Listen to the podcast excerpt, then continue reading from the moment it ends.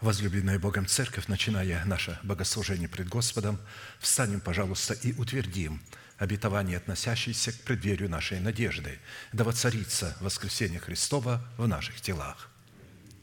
И возгремит Господь глазом славы Своей.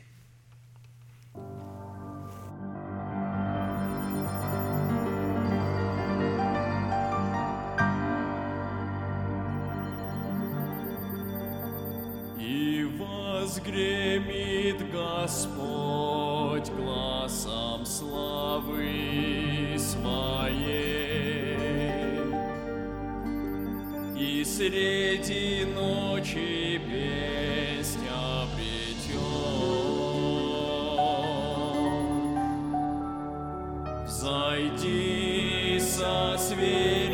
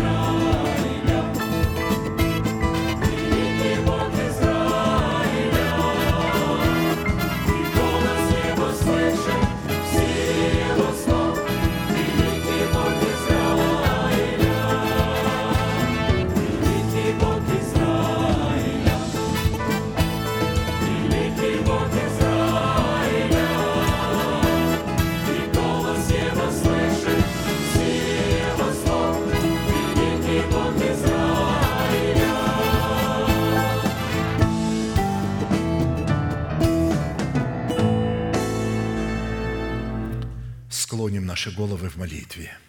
Дорогой Небесный Отец, во имя Иисуса Христа, мы благодарны имени Твоему Святому за вновь представленную привилегию быть на месте всем, которое очертила десница Твоя для поклонения святому имени Твоему. И ныне позволь наследию Твоему во имя крови завета подняться на вершины для нас недосягаемые и сокрушить всякое бремя и запинающий нас грех. Да будут прокляты в этом служении, как и прежде, все дела дьявола, болезни, нищета, преждевременная смерть, демоническая зависимость, всевозможные страхи, депрессии, разрушение, косность, невежество – все это да отступит от шатров святого народа Твоего. И ныне встань, Господи, на место покоя Твоего Ты и ковчег могущества Твоего, и да облекутся святые Твои спасением Твоим, и да возрадуются пред лицом Твоим – дай нам больше от Духа Твоего. Пропитай нас Духом Твоим святым. Позволь нам найти светлое лицо Твое. Я представляю это служение в Твои божественные руки. Веди его рукою превознесенную. Великий Бог, Отец, Сын, Дух Святой. Аминь. Да благословит вас Господь, можете садиться.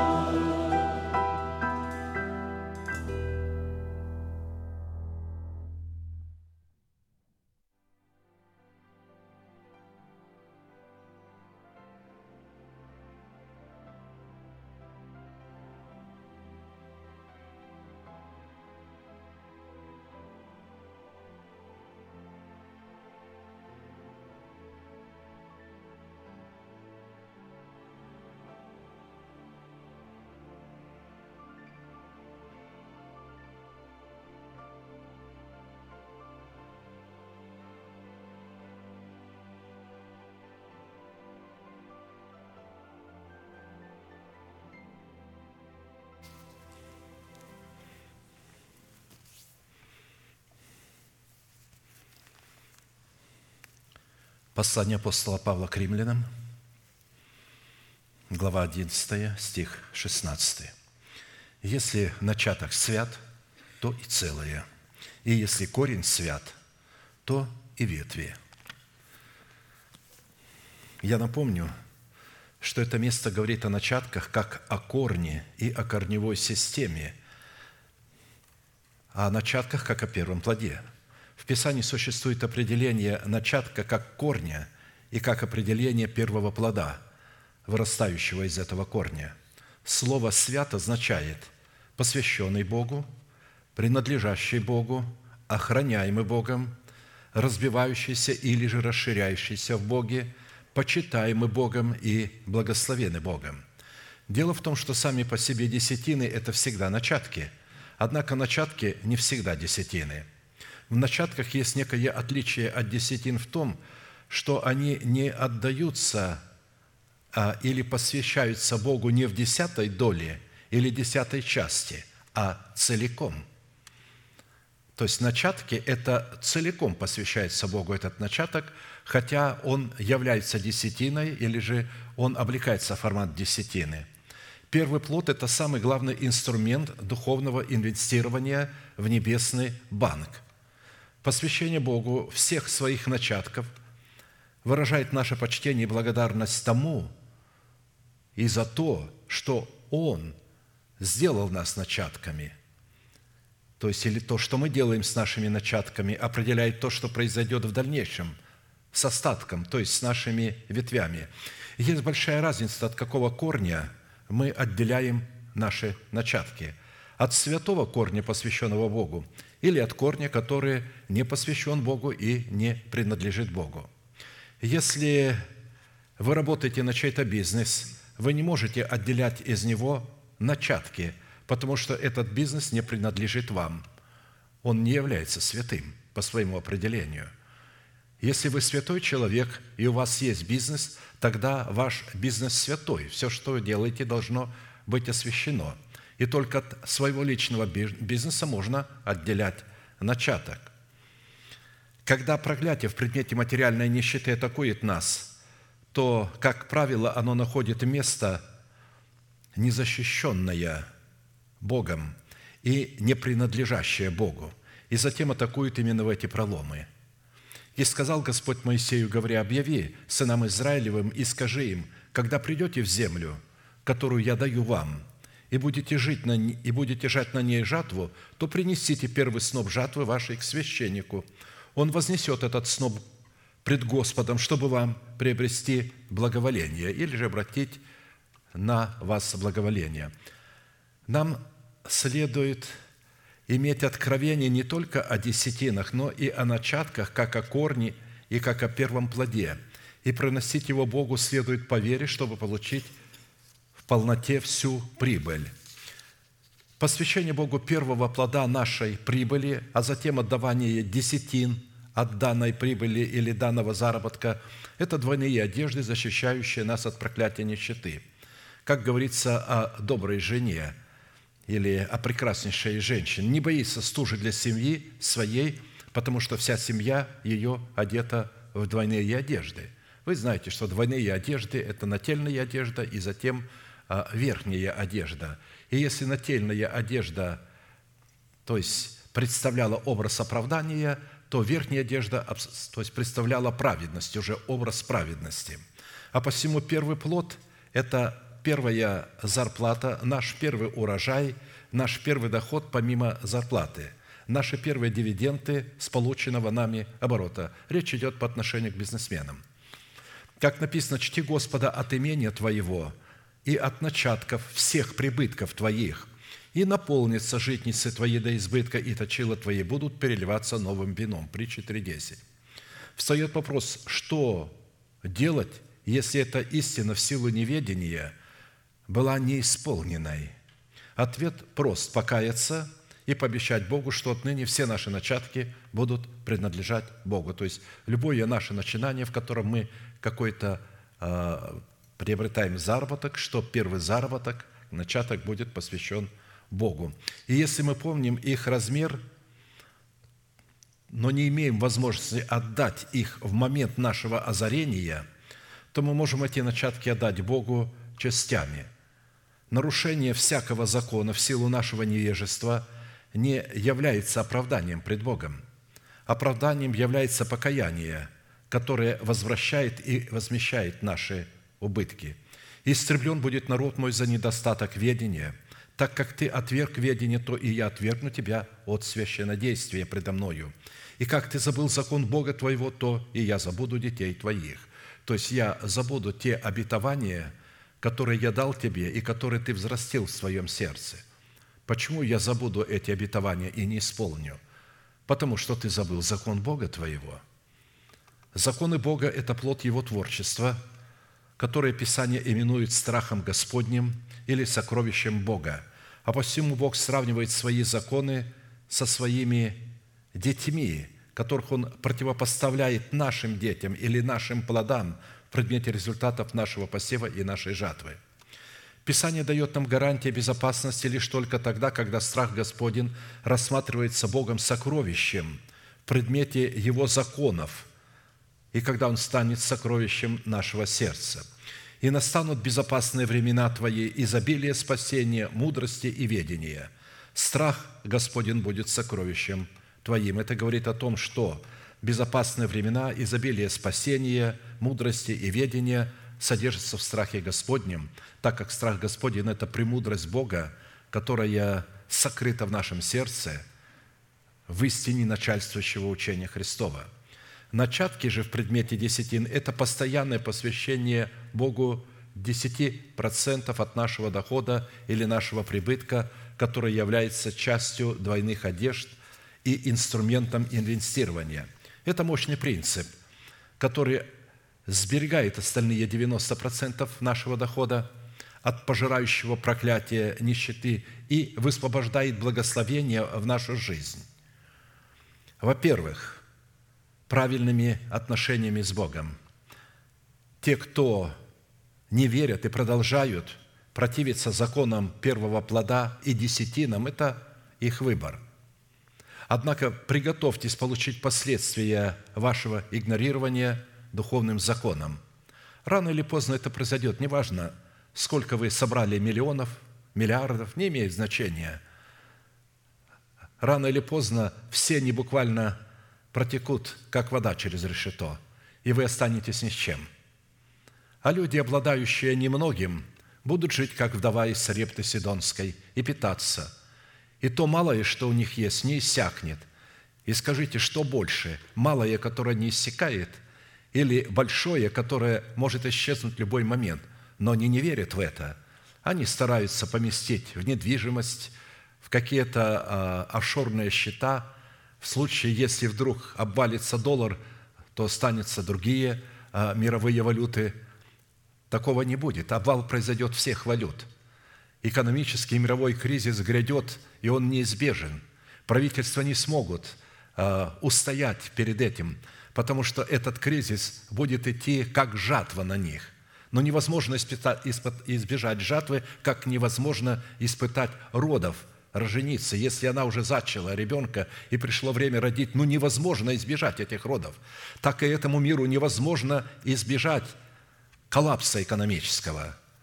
Но именно в это время Бог покажет разницу между служащими Богу и неслужащими Богу в своей среде – он покажет тем, которые кичились своим богатством и прекратили чтить Бога десятинами и приношениями, бросили вызов Богу, вот повернулись к Нему спиной и видят, что ничего не происходит, их богатство умножается, а вы все так же остаетесь при вашем малом достатке, довольствуйтесь малым, благодарите Бога за малое и довольствуйтесь. Они даже не понимают, что вы в великой привилегии – что с вами Бог, а с ними идол материальные деньги.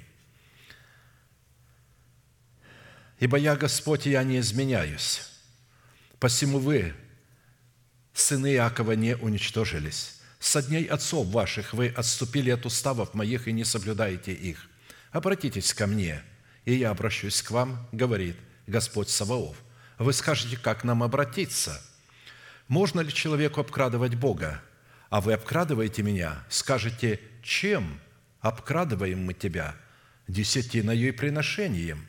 Проклятием вы прокляты, потому что вы, весь народ, обкрадываете меня. Принесите все десятины в дом хранилища, чтобы в доме моем была пища, и хотя в этом испытайте меня, говорит Господь, не открою ли я для вас отверстий небесных и не залью ли на вас благословение до избытка, и когда говорится «открою отверстие небесное» и благословение до избытка, но не может речь идти о материальных благословениях. Речь идет о духовных благословениях, об обетованиях, потому что а, материальные благословения достаточно, чтобы облака проливали, а отверстия небесные – это совершенно другая, другое измерение. А посему он говорит, «Я для вас запрещу пожирающим пожирать у вас плоды земные». Именно вот это благословение свыше – я, говорит, запрещу истреблять у вас пожирающим плоды земные, и виноградная лоза на поле у вас не лишится плодов своих, говорит Господь Саваоф. И блаженными называть будут вас все народы, потому что вы будете землею вожделенную, говорит Господь Саваоф, Малахии 3, 6, 12. Это, разумеется, образное, это было в законе, и оно действовало в буквальном смысле слова. Но в законе благодати это совершенно действует в ином измерении, оно действует в измерении духовном. Нам не нужно ожидать каких-то особых материальных благословений. Нам нужно ожидать благословений с неба, которые сохранялись до последнего времени и теперь открыты верою. И когда они открыты, то мы приходим к такому знаменателю, что скоро произойдет, когда великий коллапс в этом мире произойдет, и они не смогут управлять ни финансами, и весь мир будет в панике.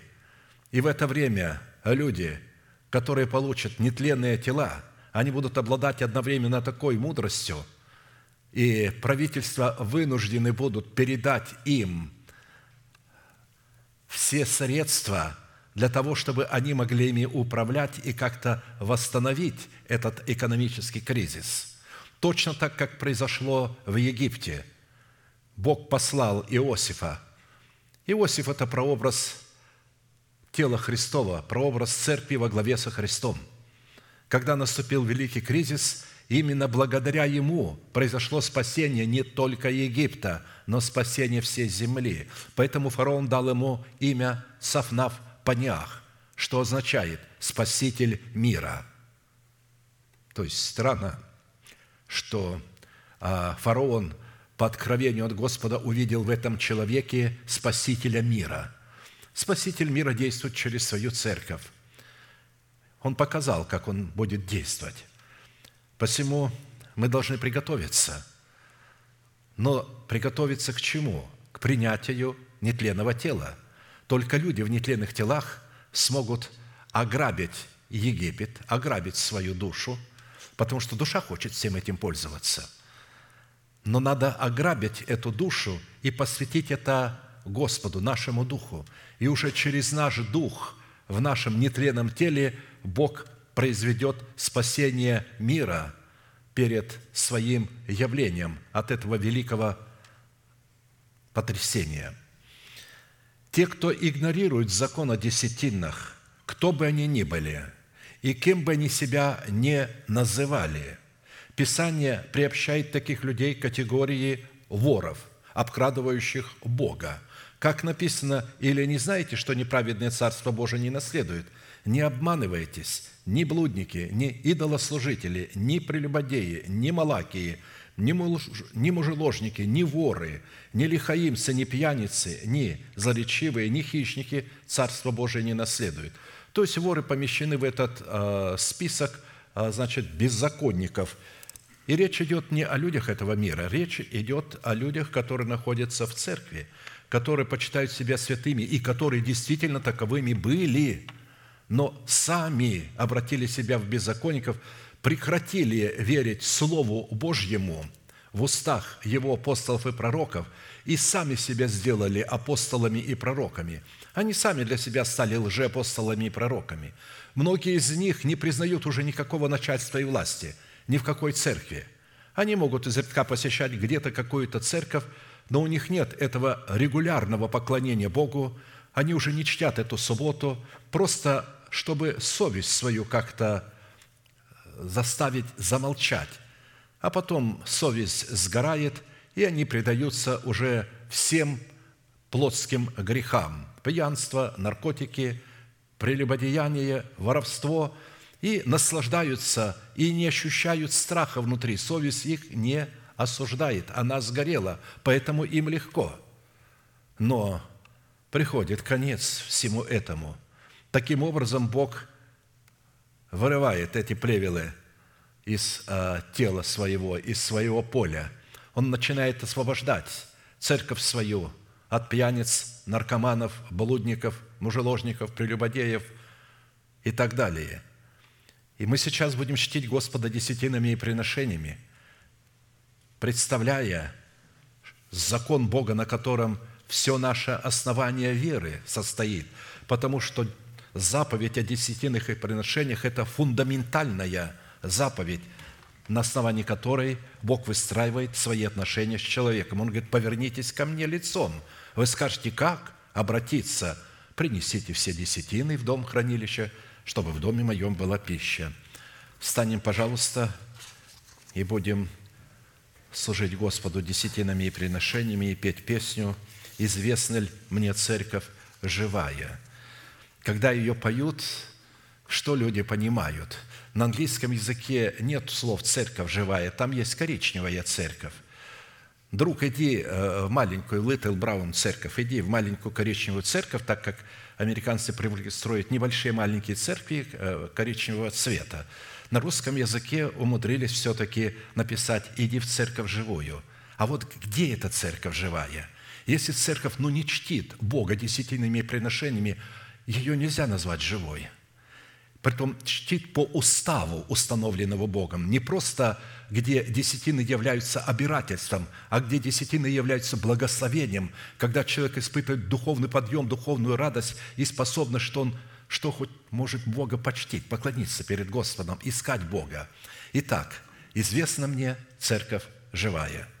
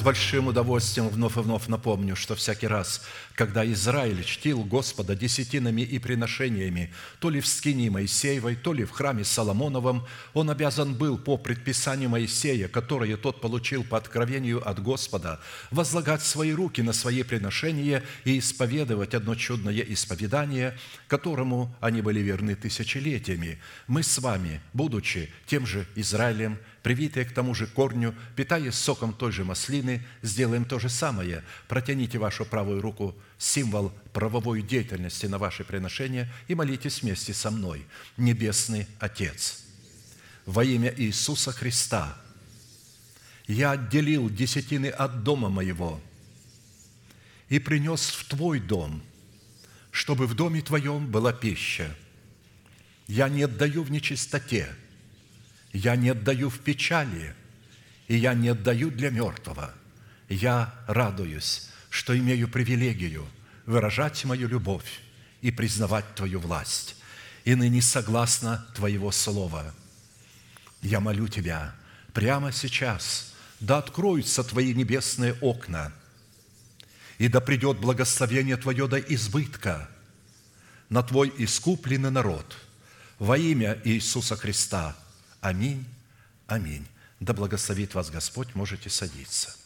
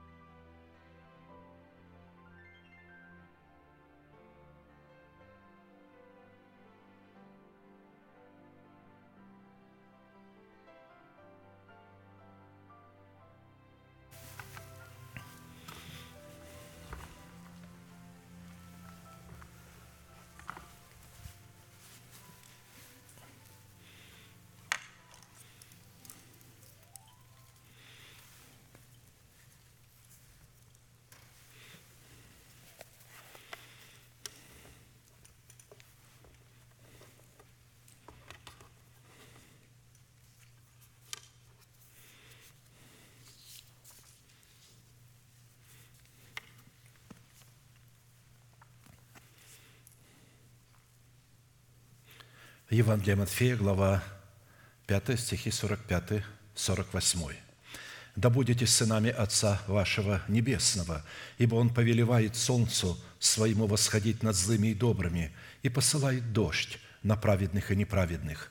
Итак, будьте совершенны, как совершен Отец ваш Небесный». Проповедь, которую я хочу продолжить, так и называется «Призванные к совершенству». Это откровение последних дней.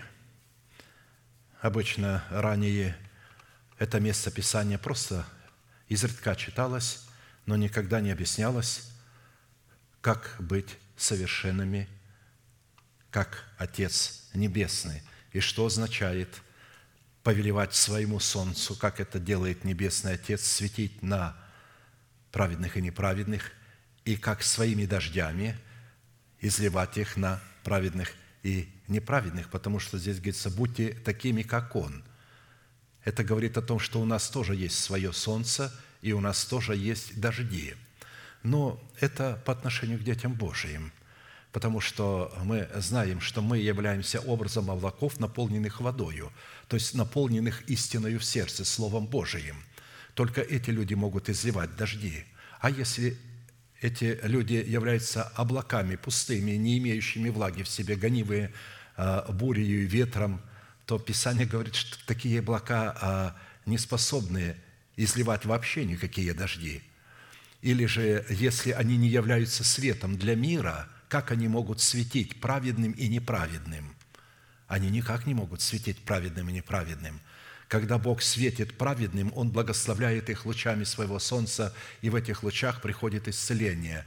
Когда же эти лучи попадают на неправедных, они их сжигают, потому что Бог ненавидит людей, которые ненавидят Его. Ненависть Богу выражается в том, что они отвергли Его заповеди, не стали исполнять их, они отвергли порядок Бога в теле Христовом. Мы говорим о людях верующих.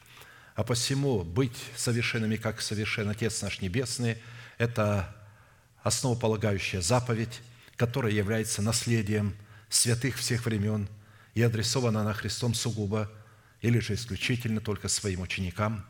Поэтому люди, не признающие над собой власти человека, посланного Богом, к наследию этой великолепной заповеди никакого отношения еще никогда не имели и навряд ли уже когда-нибудь смогут иметь, потому что они не являются учениками Христовыми, они являются учениками фарисеев, садукеев, кого угодно, но только не а, апостолов Христовых.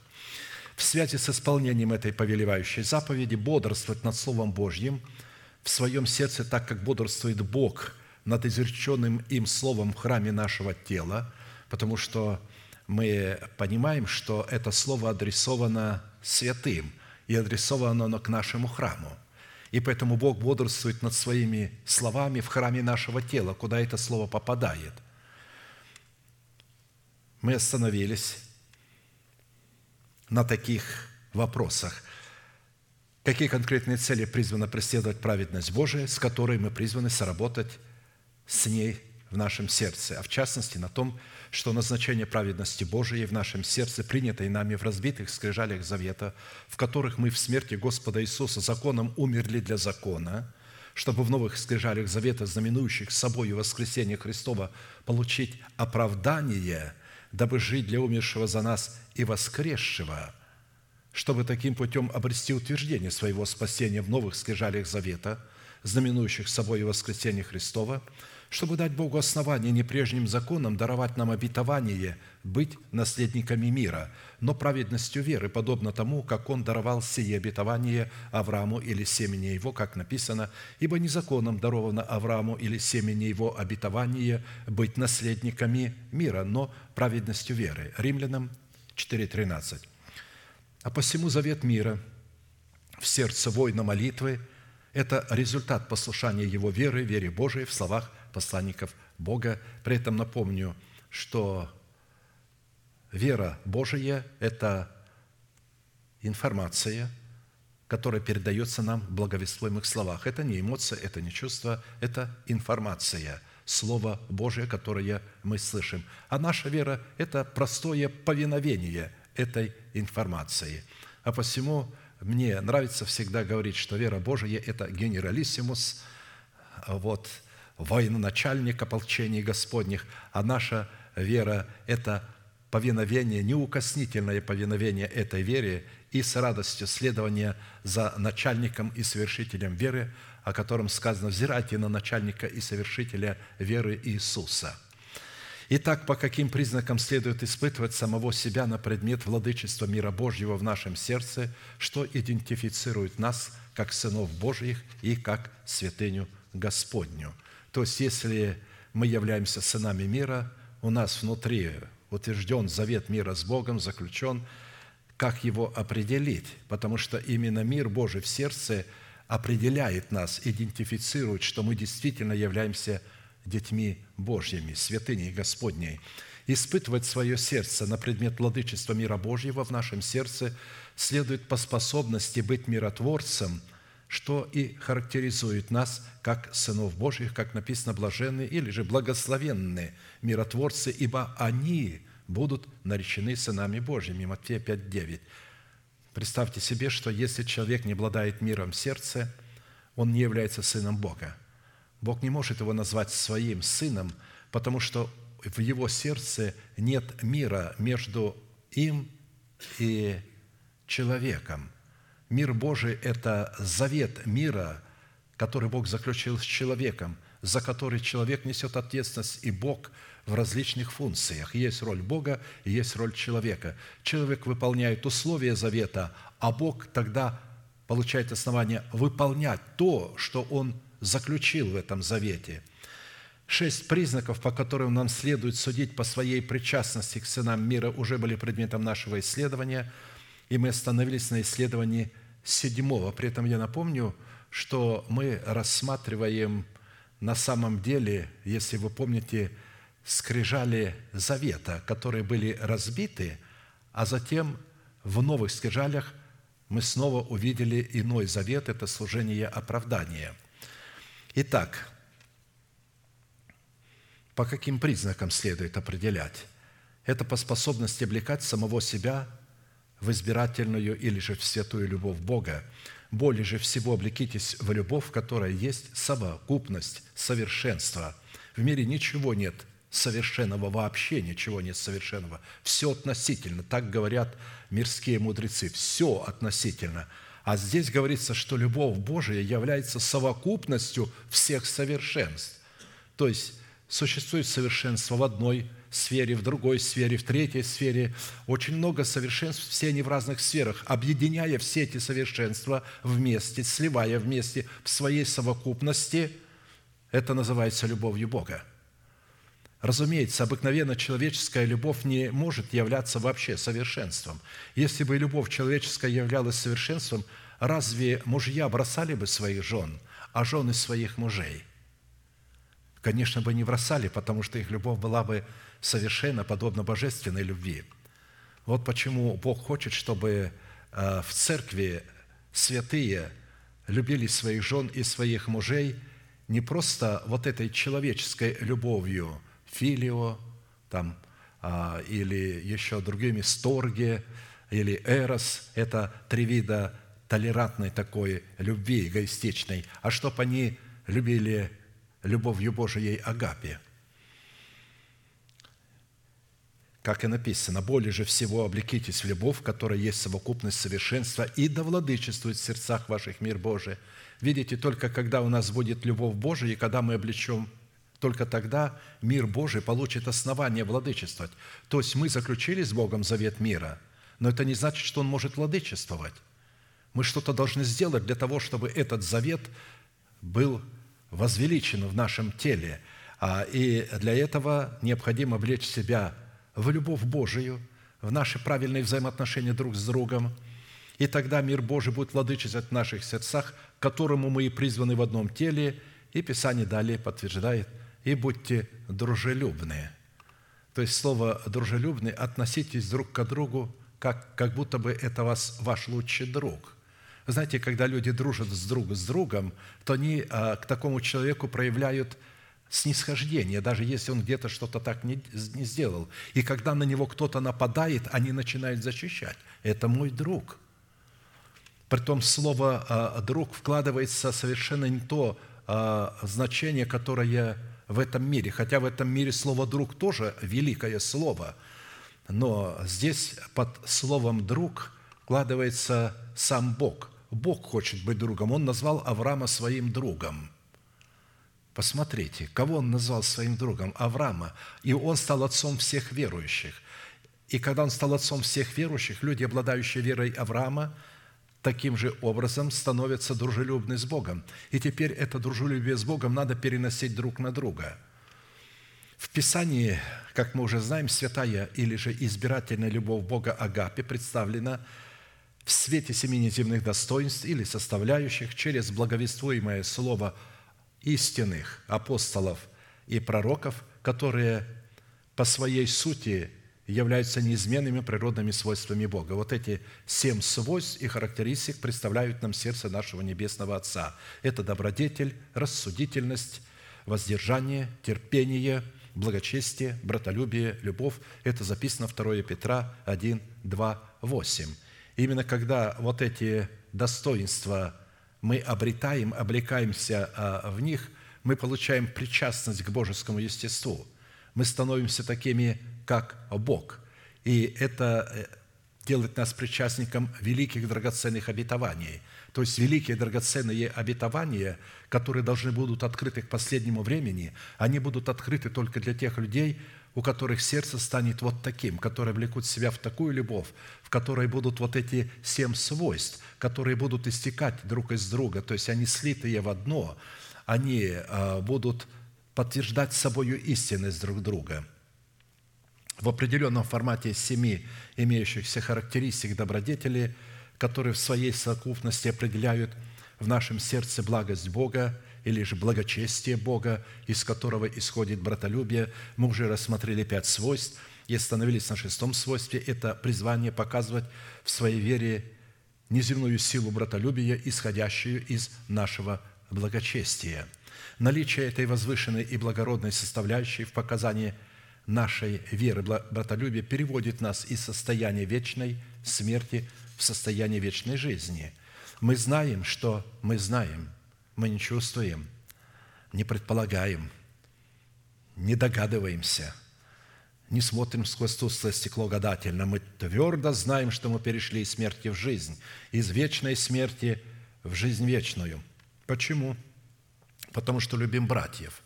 Нелюбящий брата пребывает в смерти. Всякий ненавидящий брата своего есть человека-убийца. А вы знаете, что никакой человека-убийца не имеет жизни вечной в нем пребывающий. Это первое послание апостола Иоанна, глава 3, стихи 14, 15.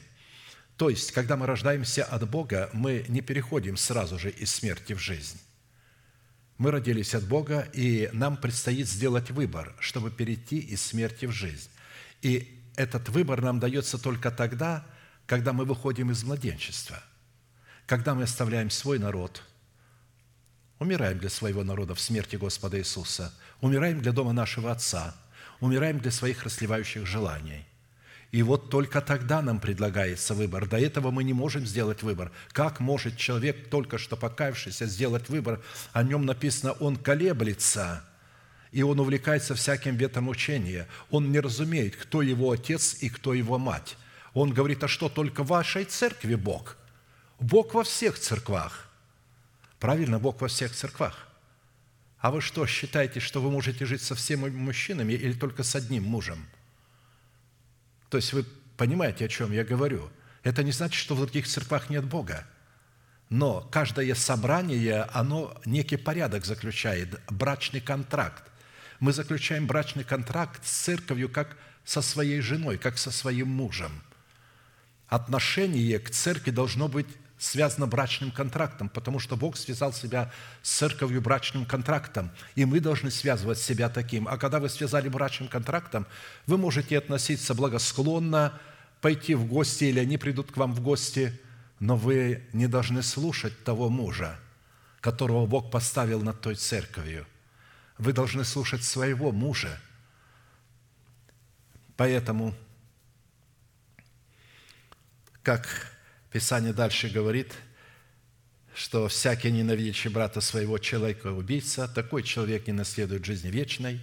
Мы знаем, откуда приходит ненависть, которая убивает наших братьев не в прямом смысле, а для нас. Они становятся для нас мертвыми. Мы проливаем их кровь, когда мы ненавидим. А ненависть приходит из зависти, которую мы унаследовали все вместе. И я, и вы все вместе мы унаследовали эту зависть от суетной жизни отцов по плоти. Потому что а, дьявол из-за зависти пал. У него появилась зависть по отношению к Богу, его а, престолу, его власти, его полномочиям, и он позавидовал ему и захотел занять его место, чтобы вы поняли, что все, что происходит, происходит из-за зависти. Грех вошел в мир из-за зависти. Именно это корневая система всех наших бед. И, разумеется, каждый из нас, признаваясь честно в себе, может точно сказать, что да, я чувствую эту зависть, особенно к тем, которые, как мне кажется, лучше меня. Или же наоборот, мне кажется, что я лучше их, но почему-то им улыбается то, что должно улыбнуться мне. Почему-то им достается то, что должно достаться мне. И тогда зависть перерастает в ненависть. Мы начинаем оговаривать этих людей. И когда об этих людях что-то говорят, и нам нужно сложить в математике, два и два сколько будет – мы говорим три по отношению к этим людям. А те люди, которые нам симпатичны, когда говорим, сколько будет два и два, мы говорим пять. То есть те, которым мы благоволим, мы прибавляем очки, а тех, которым мы не благоволим, мы снимаем эти очки. То есть у нас нет правильного суда из-за этой зависти. А посему в связи с этим, как и в предыдущих составляющих добродетель Бога, в Его уникальной к нам благости, которую мы призваны показывать в своей вере, в семи составляющих нам необходимо было ответить на четыре классических вопроса. Что говорит Писание о свойстве силы братолюбия, исходящего из нашего благочестия, которое мы призваны показывать в своей вере? Какое назначение призвано выполнять сила братолюбия, которое мы призваны показывать в своей вере – Какие условия необходимо выполнить, чтобы получить силу показывать в своей вере братолюбие? В определенном формате мы уже рассмотрели первые три вопроса и остановились на рассматривании вопроса четвертого. По каким признакам следует испытывать самого себя на предмет того, что мы действительно показываем в своей вере силу братолюбия, а не какую-то фальшивку или не какой-то подлог вежливости – мы рассмотрели первые пять признаков, по которым следует судить, что мы показываем в своей вере силу братолюбия, исходящего из нашего благочестия, и остановились на рассматривании шестого признака. Это по способности не заботиться ни о чем, но всегда в молитве и прошении с благодарением открывать свои желания пред Богом. Как написано в послании апостола Павла к церкви, находящейся в Филиппах, Филиппийцам 4, 5, 7. «Кротость ваша да будет известна всем, человеком, и так да светит свет ваш пред людьми». Вот о чем здесь говорится. То есть только э, кротость сердца, которая выражает себя в устах, может являться светом для этого мира. Если человек не обладает кротким сердцем, а кроткое сердце – это древо жизни, взращенное э, в едеме его сердца, и если он вообще не имеет ничего э, подобного, и если он рассматривает эту аллегорию, что он в буквальном смысле слова – придет в какой-то рай, в котором есть древо жизни, и будет допущен, чтобы есть оттуда.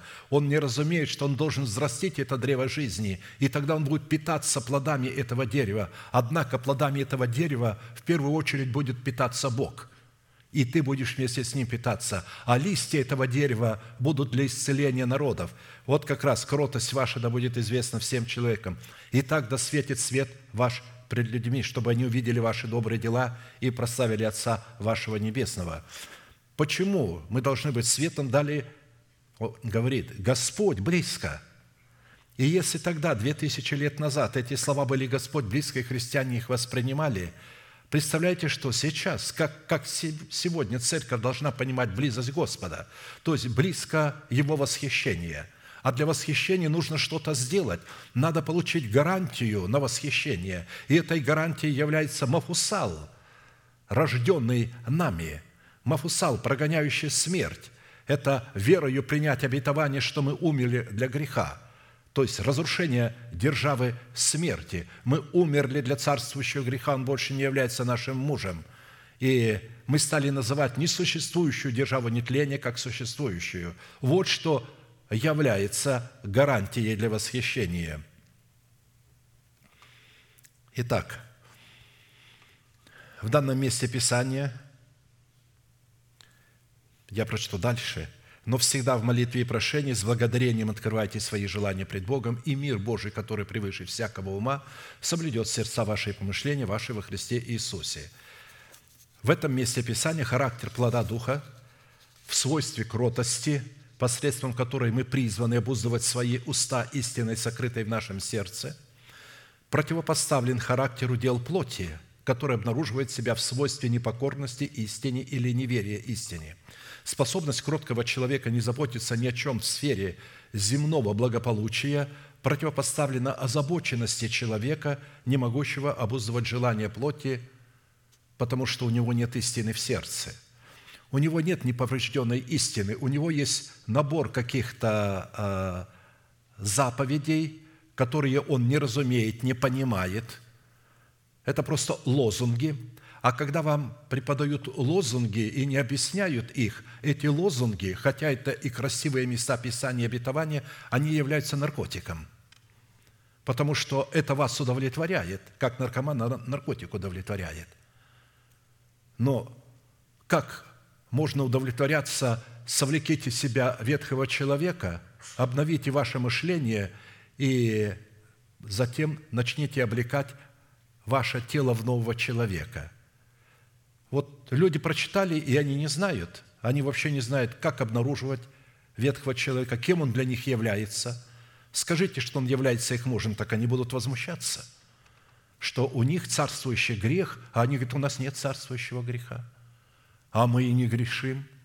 В то время, когда они завидуют, ненавидят, осуждают, притом осуждают целые церкви, осуждают апостолов Христовых, сами говорят, судить нельзя, а сами судят и так далее. Итак, способность кроткого человека не заботиться ни о чем в сфере земного благополучия противопоставлена озабоченности человека, не могущего обуздывать желание плоти, так как нечем обуздывать. Как написано, кроткий язык древа жизни, но не обузданы сокрушение духа. Слово «сокрушение духа» – это уничтожение своего духа, возрожденного от Бога. Бог говорит, я сдвину светильник твой с места, если не покаешься. Сокрушить – это разрушить. А светильник – Господень Дух человека, возрожденный Дух человека. Почему, когда светильник стал гаснуть у неразумных дев, они пришли в ужас? Они вдруг поняли, что они умирают для Господа, что Дух Святой их оставляет. Нет уже того общения, которое было у них раньше. Ведь раньше у них было общение. Почему? Потому что в светильниках был елей. Но теперь елей исчез. Добавить его неткуда, в сосуде нету елея. И поэтому светильник стал гаснуть. А туда нужно было постоянно добавлять елей утром и вечером – Пришел вечер, день склонился к вечеру, жених грядет. Вышел, разумные поправили светильники, а те видят, у них светильник гаснет, они не могут встречать. У них нет гарантии на восхищение. Что делать? Паника. Они к этим дайте масло. Ну, это, конечно, притча. Как они вам дадут масло? Как они вам дадут свое состояние, которое является ценой потери своего народа, дома своего отца и своей жизни. Как они вам это дадут? Вы должны сами заплатить цену за это масло. Итак, озабоченность, ведущая к сокрушению возрожденного от Бога Духа человека – это узы, связывающие человека всевозможными фобиями несуществующего страха, так как он не взрастил в своем сердце плод правды в составляющей кротости – которой он призван обуздывать свои уста, по обузданию которых ему следует судить о показании в своей вере силы братолюбия, переводящего его из вечной смерти в жизнь вечную. Во-вторых, озабоченность, которой связан человек, это результат его невежества, которая идентична оккультности, противостоящей свободе Христовой, призванной освобождать нас от рабства греха, чтобы сделать нас рабами праведности, способными обуздывать свои уста истиной, сокрытой в сердце. Что значит сделать рабами праведности? Это значит быть женою Христа. Когда мы рабы греха, мы жена царствующего греха. Когда мы рабы праведности, мы жена Иисуса Христа – но мы не можем стать женой Христа до тех пор, пока этот муж не умрет. Когда он умрет, только тогда мы можем выйти замуж и не будем прелюбодейцами, пишет апостол Павел. А умирает наш муж тогда, когда мы отрекаемся от своего народа, от дома нашего отца и от своих расливающих желаний. Потому что эти три института власти как раз и используют царствующий грех и угнетает нас, и обладает нашим телом, как муж – но когда мы умираем для этого, он в этом уничтожается, он изгоняется из нашего тела, он умер для нас. В-третьих, такая озабоченность указывает на недобрую почву человеческого сердца, которую он отказался очистить от мертвых дел, чтобы принять и взрастить в доброй почве своего сердца плод кротости в предмете дерева жизни. То есть, взрастить в почве своего сердца древа жизни. Человек отказался. И это наглядно можно наблюдать, если сопоставить смысл, который содержится в двух словах, которые противоположны друг другу как по своему характеру, так и по своему происхождению. Итак, забота, которая обнаруживает себя в озабоченности, на иврите имеет такое смысловое значение – это непослушание и непокорность Слову. В словах человека – которое является устами Бога. Это неверие и неповиновение вере Божией. Это необузанность языка уздою кротости. Человек говорит то, что у него есть в голове. Он выражает свою гордыню. Я так не понимаю, я с этим не соглашаюсь. У меня есть свобода и свое право на свое мнение. Да, у тебя есть свое право на свое мнение, и если ты неправильно сделаешь выбор – и не подчинишь свое мнение мнению Христа, это твоя погибель, ты выбрал смерть. Это оккультность, жестокосердие, это сети лукавого, в которые сам человек уловил себя исповеданиями своих уст. Это путь к вечной смерти. А вот кротость, которая обнаруживает себя в обузданности нашего языка – это древо жизни, взращенное в почве нашего доброго сердца. Это послушание нашей веры, вере Божией в словах посланников Бога. Это мудрость, крепость, твердость и сила нашего духа. Это упование на Бога и на Его Слово, сокрытое в нашем сердце. Это сети Царства Небесного, в которые мы уловили себя, исповедуя веру своего сердца. Итак, озабоченность – это проявление бесчинства – состоящего в непокорности порядку в теле Христовом, которые относят человека к категории беззаконных людей, которые противятся истине благовествуемого слова и пытаются облечь бесчинство своей плоти в одеяние внешнего благочестия, в то время как кротость сердца, которое обнаруживает себя в кротких устах, это определение плода Духа, который свидетельствует о наличии взращенного в нашем духе дерево жизни, кроткий язык древа жизни, но необузданное сокрушение духа. Необузданное – это смерть нашего духа. Составляющая плода духа в свойстве кротости, которой человек обузывает свои уста истиной, сокрытой в своем сердце – это свидетельство, что он облечен в мантию ученика Христова, что дает ему способность научиться у Христа противостоять мыслям и словам, исходящие из собственной плоти в пользу того, чтобы открывать свои уста для исповедания истины или для исповедания веры, сокрытой в нашем сердце. «Придите ко мне все труждающиеся и обремененные, и я успокою вас. Возьмите иго мое на себя и научитесь от меня, ибо я кроток и смирен сердцем, и найдете покой душам вашим. Ибо иго мое благо и бремя мое легкое». Матфея 11, 28, 30 мы уже знаем, что иго Христова – это воля Божия, благая, угодная и совершенная. Он говорит, возьмите на меня, на себя мое иго, так как я взял иго моего Отца, чтобы научиться кротости. Когда мы облекаем себя в волю Божию, изучаем и исполняем ее, мы проявляем кротость. Почему? потому что Отец тоже несет это иго. Ведь каким образом Христос научился носить иго своего Отца? Он говорит, возьмите мое иго и научись от меня, как я взял иго моего Отца. Воля его Отца находилась в слове, исходящем из слов Отца. Как только Небесный Отец изрекает какое-то слово, оно становится бременем, тяжестью, игом для Него. То есть он становится зависимым от своего слова. Он становится добровольным рабом своего слова. И в этом и есть кротость Отца, что Он обуздывает свои уста словом, которое ранее зашло из Его уст – и поэтому, когда он обращается к церкви, он обращается кротким языком, обузданным тем словом, которое зашло из его уст. И это слово он передал своему народу в предмете законодательства, начальствующего учения Христова. Через Христа он передал это иго. И он говорит, возьмите вот это иго, как я взял иго Отца, так и вы возьмите мое иго, и научитесь, потому что этому надо учиться. А за учения надо платить цену. Ведь пойдите и купите у продающих. Надо платить цену.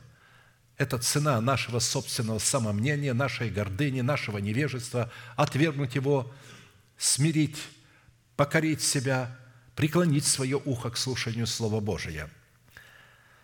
Итак, чтобы испытать себя на наличие кроткого сердца, которое обнаруживает себя в кротких устах, обузданных нашим упованием на Бога и на Его Слово, в ожидании нашего спасения или же спасения нашей души и нашего тела, мы обратились к фразе, по которой следует отличать кротость от необузданности и благоразумие от глупости.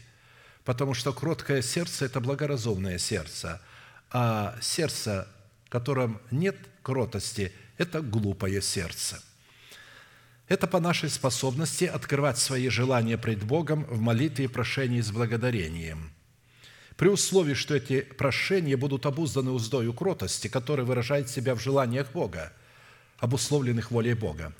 Это формат такой хвалы, в которой мы, повинуясь своей верой и вере Божией, почитаем себя мертвыми для греха, живыми же для Бога, называя несуществующую державу нетления в нашем перстном теле как существующую – Именно по наличию благодарного сердца, с благодарением открывающего свои желания в молитве на исполнение воли Божией, следует определять в себе наличие плода кротости. Потому что обращать на себя благоволение Бога мы можем только в том случае, когда представляем свою хвалу в формате жертвы. Наша хвала – это жертва – что дает Богу основание явить и утвердить нам свое спасение. Кто приносит в жертву хвалу, тот чтит меня, и кто наблюдает за путем своим, тому явлю я спасение Божие». Псалом 49, 23. Представьте себе, я это часто говорю, когда мы говорим, поем или молимся, не имеет значения, мы должны обращаться к Богу и делать это для Бога. То есть мы должны делать это для Бога, но когда мы это делаем не для Бога, мы поем не для того, чтобы выразить то, что мы чувствуем Богу, чтобы в этой песне найти самого себя. Если вы в этой песне не находите самого себя, не пойте ее. Бывает хорошая мелодия, хорошие слова, но в этих хороших словах есть целые строчки смыслового значения, которые не отвечают вашим отношениям с Богом – либо измените эти строчки, либо не пойте их, либо уберите эту песню. Достаточно других песен, где вы можете усмотреть в этих песнях свое чаяние, свое ожидание, свою нужду, чтобы к Богу к ней обращаться. И когда вы будете обращаться к Богу в этой песне, то вы будете питаться этой песней, Бог будет питаться этой песней, вы и те, кто слушает вас. А когда это будет чисто душевное произведение, где вы будете показывать свои хорошие голоса, хорошую спетость, это будет удовлетворять только душевные запросы людей. Но и сложно удовлетворить душевные запросы людей, ведь для этого надо действительно быть высоким профессионалом в музыкальном и вокальном отношении. А у нас не так много таких людей – У нас простые, обыкновенные голоса, которые э, не являются обрамленными или же поставленными для того, чтобы как-то петь. Но тем не менее, когда мы под помазанием поем, все это сглаживается. И это помазание дает такую мощь и такую силу, что люди думают, что вот когда они слушают, они не слышат профессионализма, но вот это помазание, эта жизнь дает этому э, профессионализму такое желание. Я как-то э, встретился с одним братом, он жил какое-то время у меня, а он не знает нот, э, ничего не разумеет в этом, но он делает инструменты музыкальные, значит, и играет на них – сам. А профессия его вообще другая. Он занимается зеркала, делает, у него руки такие толстые, заскореженные пальцы. Я не знаю, как они там между струн попадают. А, и вот он а, раз ехал а, в поезде, и его попросили сыграть на этом инструменте. Он сказал, что он мастер этого. А он на слух играет, ну, любую мелодию слышит и тут же играет. Дарование такое есть. Он стал играть псалмы, и женщина одна с восхищением подошла и спросила, вы Гнессинку окончили? Он говорит, а что это такое? Ну, как это, музыкальное, вот институт музыкальный такой, вот произведение, где люди ставят голоса свои и так далее, где они становятся музыкантами. Он говорит, нет, я самоучка, я нот не знаю. А вы знаете, когда а, наши люди поют, то некоторые люди, которые слышат нас, они думают, что это все профессионалы.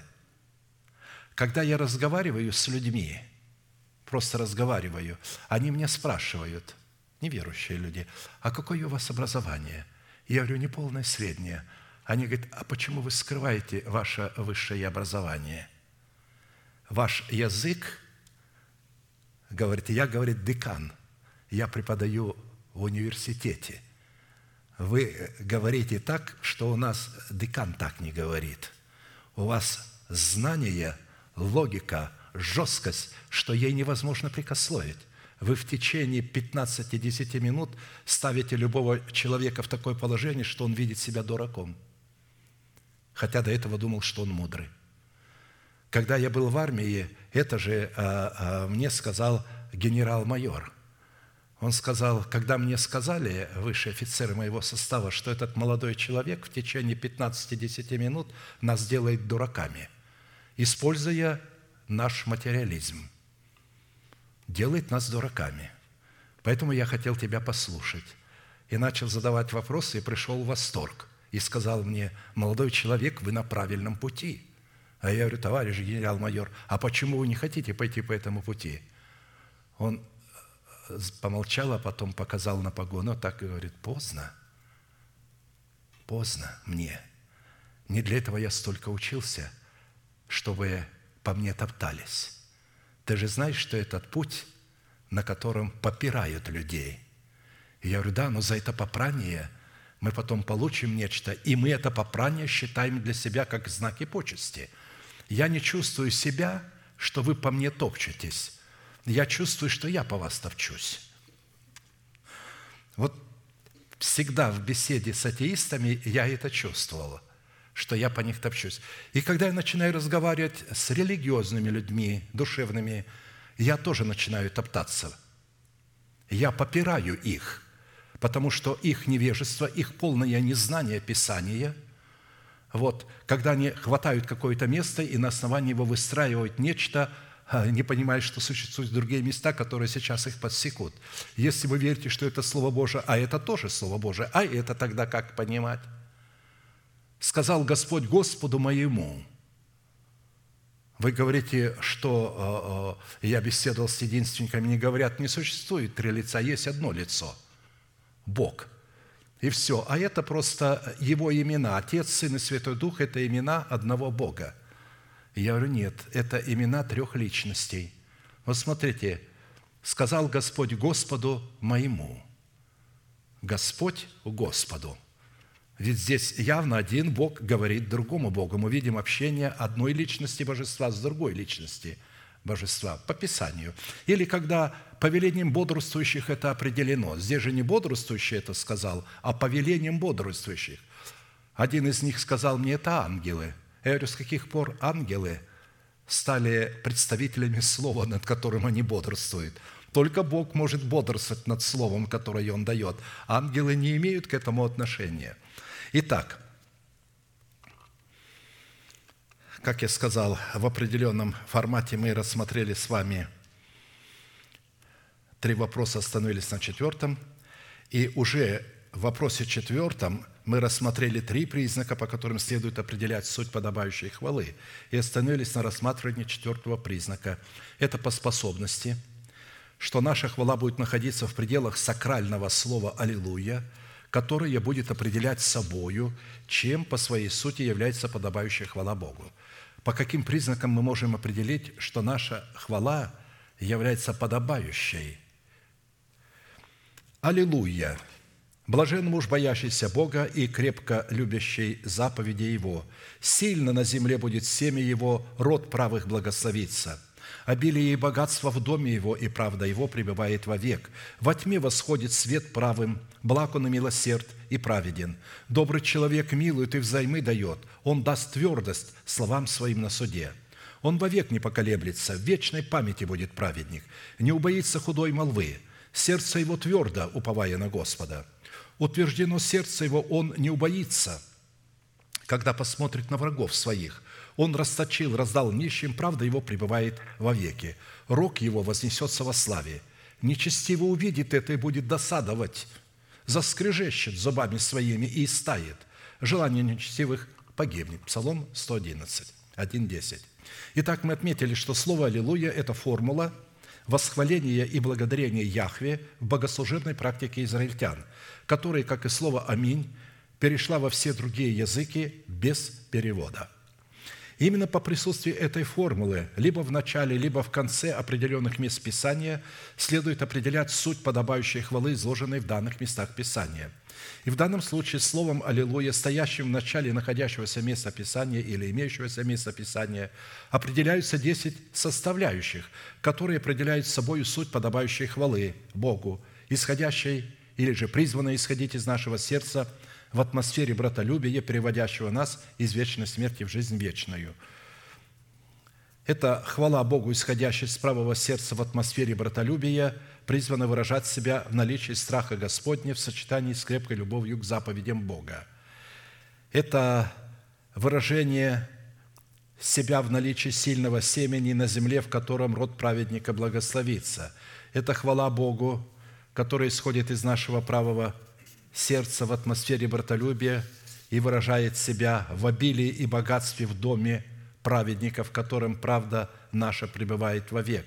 Это хвала Богу, исходящая из правого сердца в атмосфере братолюбия, которая будет выражать себя в восходящем в свете, восходящем во тьме, в показании того, что этот человек будет благ, милосерд, милосерд и праведен.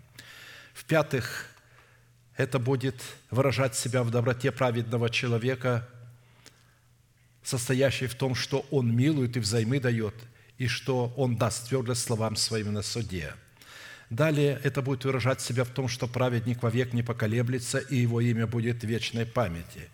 Далее будет выражаться в том, что праведник не убоится худой молвы, и сердце его твердо уповая на Господа.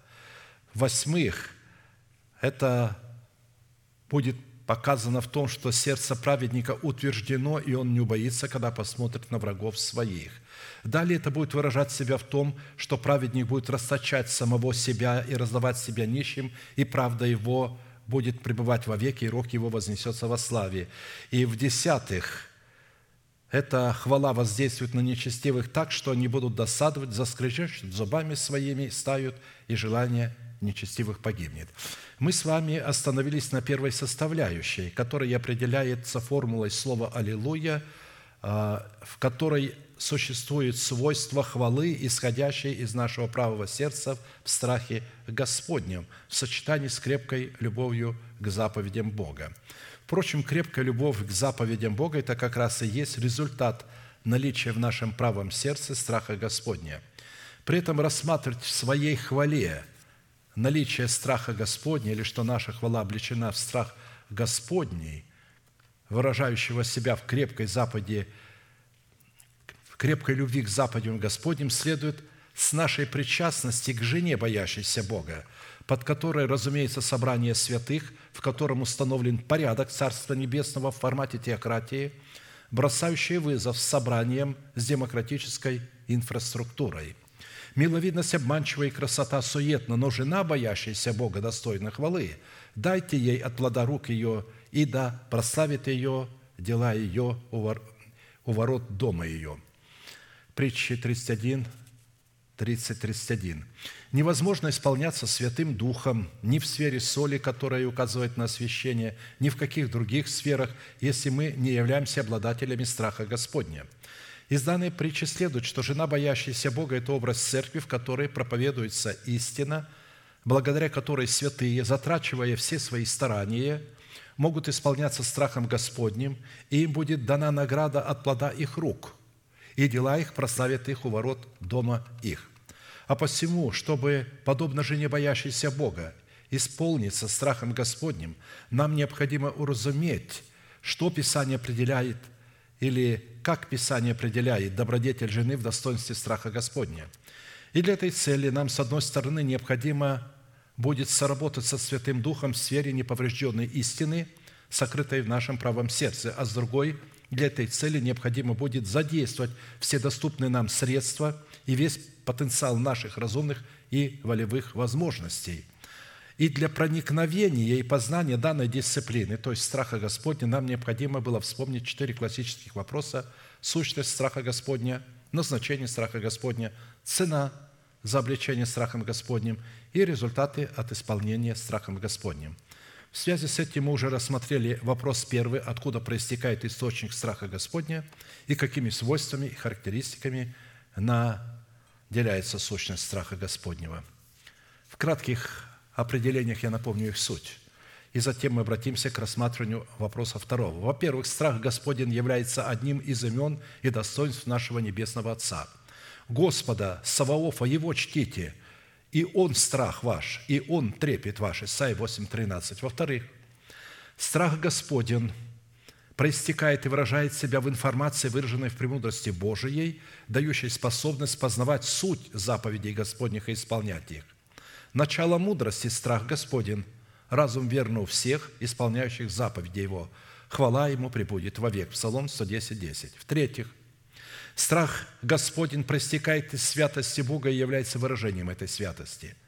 Так говорит Господь Бог, когда я соберу дом Израилев из народов, между которыми они рассеяны – и явлю в них святость мою пред глазами племен, и они будут жить на земле своей, которую я дал рабу моему Якову. Тогда они будут жить на ней безопасно, и построят домы, и насадят виноградники, и будут жить в безопасности, потому что я произведу суд над всеми зложелателями их вокруг них, и узнают, что я Господь, Бог их». Иезекииля 28, 25, 26. В-четвертых, страх Господень порождается смирением – и является выражением нашего смирения, происходящего из нашей кротости. За смирением следует страх Господен, богатство и слава и жизнь. В-пятых, страх Господен в формате неповрежденной истины в сердце чист так, как по своей нетленной природе пребывает вовек в судах Господних, которые истинные и праведные. Страх Господень чист пребывает вовек, суды Господни истина – все праведные, не вожделение золота и даже множество золота чистого, слаще меда и капель сота, и раб твой охраняется ими, в соблюдении их великая награда». То есть все эти суды содержатся в страхе Господнем и определяют страх Господень. В-шестых, страх Господень, сокрытый в нашем сердце, изгоняет все виды бесовского страха, так как страх бесовский, унаследованным нами через греховное семя наших отцов по плоти, не может сосуществовать вместе со страхом Господним. В любви нет страха, но совершенная любовь изгоняет страх, потому что в страхе есть мучение, боящийся не совершен в любви. 1 Иоанна 4, 18. В семьях страх Господень является источником вечной жизни, который удаляет нас от сетей смерти. Страх Господень – источник жизни, удаляющий нас от сетей смерти. Притча 14, 27. То есть как он удаляет? Когда мы исповедуем веру Божию, это есть страх Господень, оттуда исходит источник жизни и удаляет нас от сетей смерти. Восьмых, страх Господень является сокровищем, не ветшающим и не оскудевающим в предмете истины в сердце. «И настанут безопасные времена Твои, изобилие спасения, мудрости и ведения. Страх Господень будет сокровищем Твоим». То есть безопасные времена, изобилие спасения, мудрости, ведения – это все сокрыто в страхе Господнем. Итак, вопрос второй. Какую роль призван исполнять страх Господень в отношениях Бога с человеком и человека с Богом? Во-первых, исполнение страхом Господним призвано давать человеку познание о Боге. Если нет страха Господня, и человек не исполняется страхом Господним, то есть исполнение – это повиновение страху Господню – чтобы понять, что такое исполняться Святым Духом или страхом Господним, это повиноваться страху Господню. Если будешь призывать знание и взывать к разуму, а это и есть страх Господень, если будешь искать его как серебра и отыскивать его как сокровище, то уразумеешь страх Господень и найдешь познание о Боге. Когда ты уразумеешь страх Господень, ты найдешь познание о Боге. Ибо Господь дает мудрость, из уст его знание и разум. Притча 2.3.6. Согласно этому месту Писания, страх Господень – это средство, которым человек может познавать Бога. Человек, не имеющий страха Господня или же не исполняющийся страхом Господним, не повинующийся страху Господню в достоинстве истины, сокрытой в сердце, неповрежденной истины, не знает Бога, а следовательно и не способен любить Бога. Потому что как можно любить того, кого вы не знаете, или же того, кого вы не познали – а посему аксиома, что можно любить Бога, но при этом не иметь страха Господня, неверно и абсурдно. Только благодаря познанию Бога мы сливаемся с Ним воедино, а следовательно, познание о Боге, приходящее к нам через познание страха Господня, призвано помещать нас во Христа, а Христа, в свою очередь, помещать в нас. А посему, когда мы посредством страха Господня через познание Бога помещаемся во Христа – он представляет наши интересы на земле, в небесах и преисподней. Когда же мы посредством того же страха Господня, через познание Бога, даем возможность Христу вселиться в нас, то уже не Он, а мы несем полную ответственность за представление интересов Бога на земле, в небесах и преисподней. И, конечно же, такое познание Бога посредством страха Господня происходит через ученичество – в котором человек призван платить цену за свое ученичество, цену ежедневного смирения, явленного в послушании своей веры, вере Божией в словах посланников Бога. Страх Господень научает мудрости, и славе предшествует смирение. Именно познание о Боге, приходящее к нам через научение страху Господню, дает нам способность соблюдать заповеди Господни. Если мы не будем научены страху Господню, мы не сможем исполнить заповеди Господни – потому что заповеди Господни обуславливают суть страха Господня. Хочет ли человек жить и любит ли долгоденствие, чтобы видеть благо, удерживая язык свой от зла и уста свои от коварных слов? А как это можно сделать? Обуздать их уздою кротости. Если, конечно, эта узда у нас есть в сердце, в предмете истины. «Уклоняйся от зла и делай добро. Ищи мира» в оригинале «преследуй мир», «догоняй мир» и следуй за ним – Очи Господни обращены на праведников, и уши Его к воплю их, но лице Господне против делающих злое, чтобы истребить их с земли память о них. Видите, совершенство Бога в чем состоит? Что Его лицо будет против этих людей, чтобы истребить память о них. Поэтому Его солнце и Его дожди будут истреблять память об этих людях. Следовательно, и наше солнце, и наши дожди должны делать аналогичное – Взывают праведные, и Господь слышит, и от всех скорбей их избавляет. Близок Господь к сокрушенным сердцем, и смиренных духом спасает. Много скорбей у праведного, и от всех их избавит его Господь. Он хранит все кости его, ни одна из них не сокрушится. Убьет грешника зло, и ненавидящие праведного погибнут. Избавит Господь душу рабов своих, и никто из уповающих на Него не погибнет. Псалом 33, 13, 23. Итак, обузданность нашего языка узою кротости и способность уклоняться от зла и делать добро, искать мира и следовать за миром, который призван соблюдать наши помышления во Христе, во Христе Иисусе, как раз и является страхом Господним, дающим нам познание Боге. О, если бы сердце их было таково, чтобы бояться Меня и соблюдать все заповеди Мои во все дни, дабы хорошо было им и сынам их вовек». Второзаконие 5.29. Страх Господень в формате неповрежденной истины в сердце призван давать нам способность соблюдать все заповеди Господни во все дни наши, дабы хорошо было нам и детям нашим, или сыновьям нашим. Здесь имеется в виду то, что мы взрастили, чтобы эти обетования сбылись. И заключу с ними завет вечный, по которому я не отвращусь, не отвращусь от них, чтобы благотворить им – Страх мой вложу в сердце их, чтобы они не отступали от меня». Иеремия 32, 40. Нету страха Господня, рано или поздно человек отступит от Господа. Во-вторых, исполнение страхом Господним призвано вызывать доверие к Богу в лице Его делегированной власти. «И увидели израильтяне руку великую, которую явил Господь над египтянами, и убоялся народ Господа, и поверил Господу и Моисею, рабу Его». Исход 14.31. Обратите внимание, только после того, когда народ убоялся Господа, он поверил Господу и Моисею. Из чего следует, что отсутствие страха Господня – это также и отсутствие веры, без которой человек не может угодить Богу, чтобы повиноваться Слову Бога в устах Его посланника. Святые, недоверяющие делегированной власти Бога, не имеют страха Господнего, открывающего доступ к Богу, а следовательно, они и не могут принимать в свое сердце ни сына, ни отца. Истина, истина, говорю вам, принимающий того, кого я пошлю, говорит Христос, меня принимает, а принимающий меня принимает пославшего меня Отца. Он сказал своим апостолам, как послал меня Отец, так и я посылаю вас. Кто примет вас, принимает меня. Кто принимает меня, принимает пославшего Отца. А кто отвергнет вас, тот отвергает меня и отвергает пославшего меня Отца. И на какие только хитрости не идет человек, чтобы оправдать свое недоверие к тем святым, которых Бог поставил лично над ними, в пользу тех учителей, которых они выбрали сами себе, или когда они начинают повиноваться тем, которых Бог поставил не над ними, а над другими. Вместо того, чтобы подчиняться своему мужу, они начинают подчиняться другому мужу – ведь достоверно известно, что по своей природе человеку вполне естественно и легко принимать басни за истину, и совершенно неестественно принимать истину, которая могла бы освободить его от греховного наследия отцов.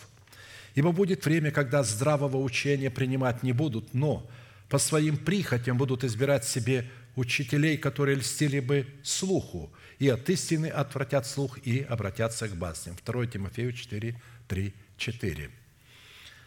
Такое поведение всегда и однозначно является выбором человека, который свидетельствует о том, что он противится и отказывается от исполнения страхом Господним в пользу исполнения своей прихоти. В-третьих, исполнение страхом Господним призвано быть нашим прибежищем и предохранять нас от греха.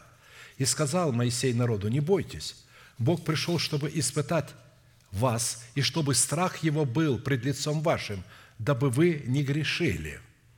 То есть, если есть страх Господень, человек не может грешить.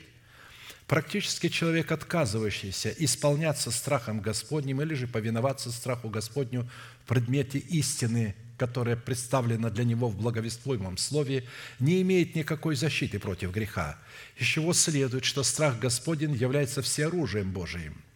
И выражается это всеоружие в предмете страха Господня – в лице самого Бога, который может являться нашим живым щитом, при условии, что мы постоянно будем надеяться на Бога и познавать имя Бога, выраженное в Его страхе. В страхе пред Господом надежда твердая, и сынам своим Он прибежище. Притча 14.26. Прибежище – это место обитания Бога, куда человек может прибегать за помощью и где он может укрываться от греха. И таким местом, где обитает Бог, является место страха Господня. И прибегал Озия к Богу в дни Захарии, поучавшего его страху Божию. И в те дни, когда он прибегал к Господу, споспешествовал ему Бог. Видите, когда человек прибегает к страху Господню, которому учит его священник, тогда Бог споспешествует этому человеку в делах его. В-четвертых, исполнение страхом Господним призвано участвовать в очищении от греха и отводить человека от зла. Милосердием и правдою очищается грех, и страх Господень отводит от зла. То есть страх Господень проявляет себя в милосердии и в правде, по которой Бог очищает человека от греха. Когда мы милуем других людей, прощаем их грехи, которые они согрешили против нас, тогда Бог милует нас. В этом и состоит суть страха Господня. «И прости нам грехи наши, как и мы прощаем должникам нашим». Бог нам прощает наши грехи ровно в той пропорции, в которой мы прощаем грехи нашим ближним, которые согрешили против нас, оговорили, что-то сделали и так далее – а посему из данной притчи следует, что милосердие и праведность – это производные страха Господня, и что праведность – это проявление милосердия, посредством которого очищается наш собственный грех, когда мы являем милосердие к ближним. Потому что фраза «очищать от греха» означает не брать во внимание сделанный проступок, миловать или же проявлять милосердие к сосудам милосердия. Исходя из Писания такое проявление милосердия к сосудам милосердия Бог меня, вменяет нам в праведность. Мы имеем какие-то грехи, мы в чем-то согрешаем, но когда мы проявляем милосердие к сосудам милосердия, Бог очищает нас грех и вменяет нам это в праведность. Что мы сделали? Вот вы хотите избавиться от грехов, то простите грехи вашим ближним, и в первую очередь вашим мужьям и вашим женам, вашим братьям и вашим сестрам по крови – а также вашим братьям и вашим сестрам по духу. Иосиф же, муж ее, будучи праведен и не желая огласить ее, хотел тайно отпустить ее. То есть он хотел простить свою жену. Он увидел, что она беременная, а он-то с ней еще не вступал в брачный союз, в половые отношения. И, будучи праведным, ведь он мог бы взять по закону, представить ее и ее по Библии камнями на тот момент. Но его праведность зиждилась не на законе, а на вере Авраама. Написано, будучи праведен, он не желал огласить ее, он желал помиловать ее, простить и тайно отпустить ее, взять на себя ее грех и сказать, это я виноват, я разорвал с ней отношения, поэтому она в этом не виновна. Но мы знаем, что произошло. Ангел Господень пришел к нему и сказал, Иосиф, муж Марии, не бойся принять Марию, жену твою, ибо родившийся в ней, есть от Духа Святого. Роди же сына, и наречешь ему имя Эммануил, что значит «с нами Бог», ибо Он спасет людей своих от грехов их, не всех подряд, а только своих. Знаменательно, что действие страха Господня, выраженное во фразе «отводит от зла», в буквальном смысле означает «отводит зло», отменяет злой умысел, побеждает зло добром, отделяет от зла, уводит в противоположную сторону от зла, оправдывает, освящает. Однако, несмотря на то, что человек, не водимый страхом Господним, не обладает способностью проявлять милосердие к сосудам милосердия, он в то же самое время способен оказывать милосердие сосудам гнева и беззаконникам. Обратите внимание, эти люди будут оказывать милосердие беззаконным людям, но не окажут милосердие к праведному человеку – Тогда Пилат опять вошел в приторию и призвал Иисуса и сказал ему, «Ты царь иудейский». Иисус отвечал ему, «От себя ли ты говоришь это, или другие сказали тебе о мне?» Пилат отвечал, «Разве я иудей? Твой народ и первосвященники предали тебя мне. Что ты сделал?» Иисус отвечал, «Царство мое не от мира сего. Если бы от мира сего было царство мое, то служители мои подвязались бы за меня – но чтобы я не был предан иудеям, но ныне царство мое нет суда. Потрясенный Пилат сказал ему, «Ты царь?» Иисус отвечал ему, «Ты говоришь, что я царь. Я на то родился и на то пришел в мир, чтобы свидетельствовать о истине.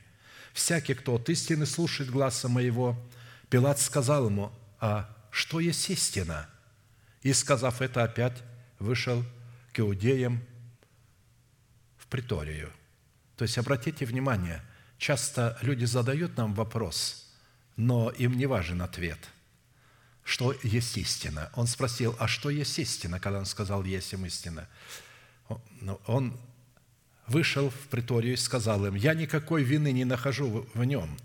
Есть же у вас обычай, чтобы я одного отпускал вам на Пасху. Хотите ли отпущу вам царя иудейского? Тогда опять закричали все, говоря, не его, но Вараву. Варава же был разбойник.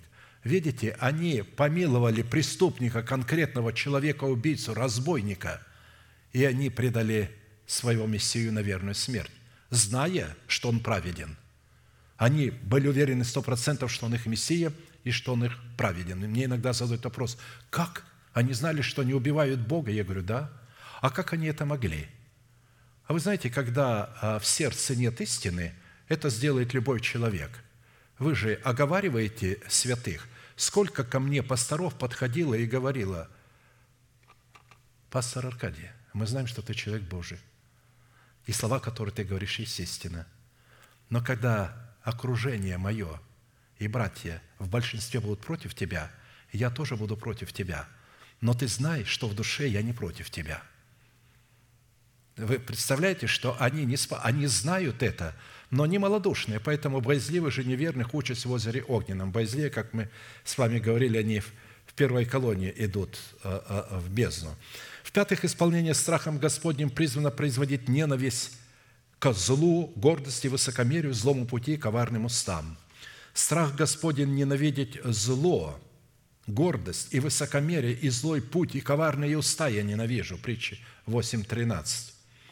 Из определения данной притчи следует, что человек, не способный ненавидеть зло, гордость, высокомерие и коварные уста, не имеет в себе страха Господня, а вернее отрекся от него. Лояльность и толерантность в отношении таких проявлений в людях, которые сегодня повсеместно поощряются и приветствуются, антагонируют и абсолютно несовместимы с понятием святости, выраженной в страхе Господнем. А посему человек, исполненный страхом Господним – будет непримирим с подобной лояльностью и с подобной толерантностью, чего бы ему это не стоило. В силу чего там, где присутствует страх Господень, будет рельефно и отчетливо проявляться ненависть ко злу, гордости, высокомерию, злому пути и коварным устам.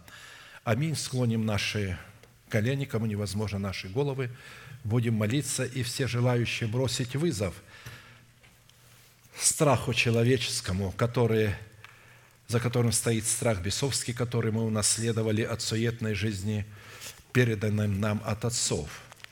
Вы можете выйти сюда к алтарю, мы будем молиться о вас, чтобы Бог избавил вас от всякого рода страха, от всякого рода греха, чтобы Он избавил вас от зависимости наркотиков, алкоголя, никотина, от зависимости порнографии, от зависимости прелюбодеяния – от зависимости лжи, зависти, от зависимости страха, от болезни, от нищеты.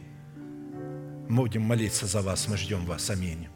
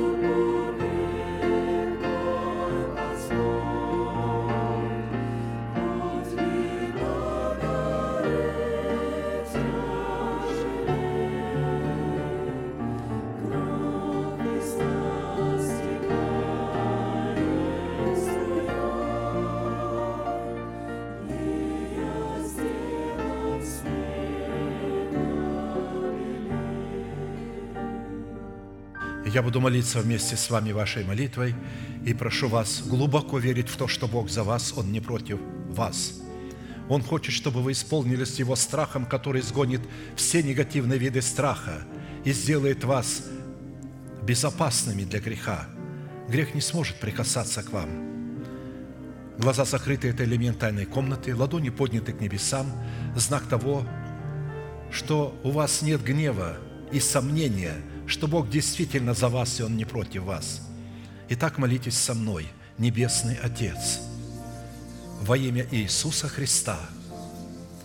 Я раскрываю мое сердце. Я люблю Тебя, несмотря на то, что скован цепями греха. Я ненавижу страсти, похоти.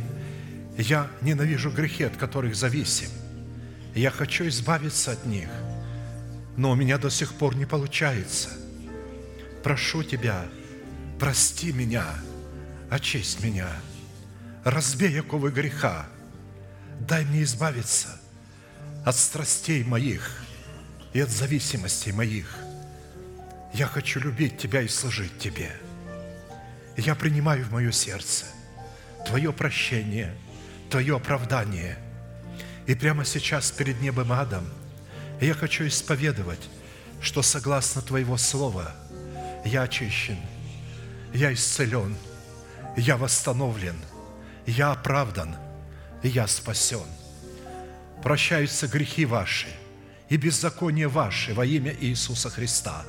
Да благословит тебя Господь, да презрит на тебя светлым лицом Своим и да даст тебе мир – да падут вокруг тебя тысячи и десятки тысяч, одесную тебя, а к тебе не приблизятся. Да придут на тебя благословения гор древних и холмов вечных. Да придет все это на тебя и на потомство твое, и исполнится на тебе, и весь народ да скажет Аминь.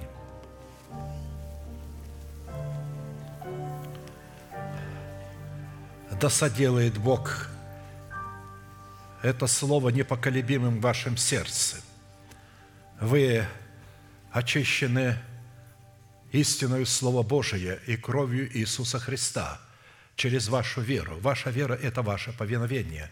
Вы вышли, вы открыли свое сердце, и Бог покрыл его и сгладил его, и его больше нет. И поэтому держите это крепко в ваших сердцах. И Бог будет дальше взращивать вас вместе со мною – на пути к утренней звезде.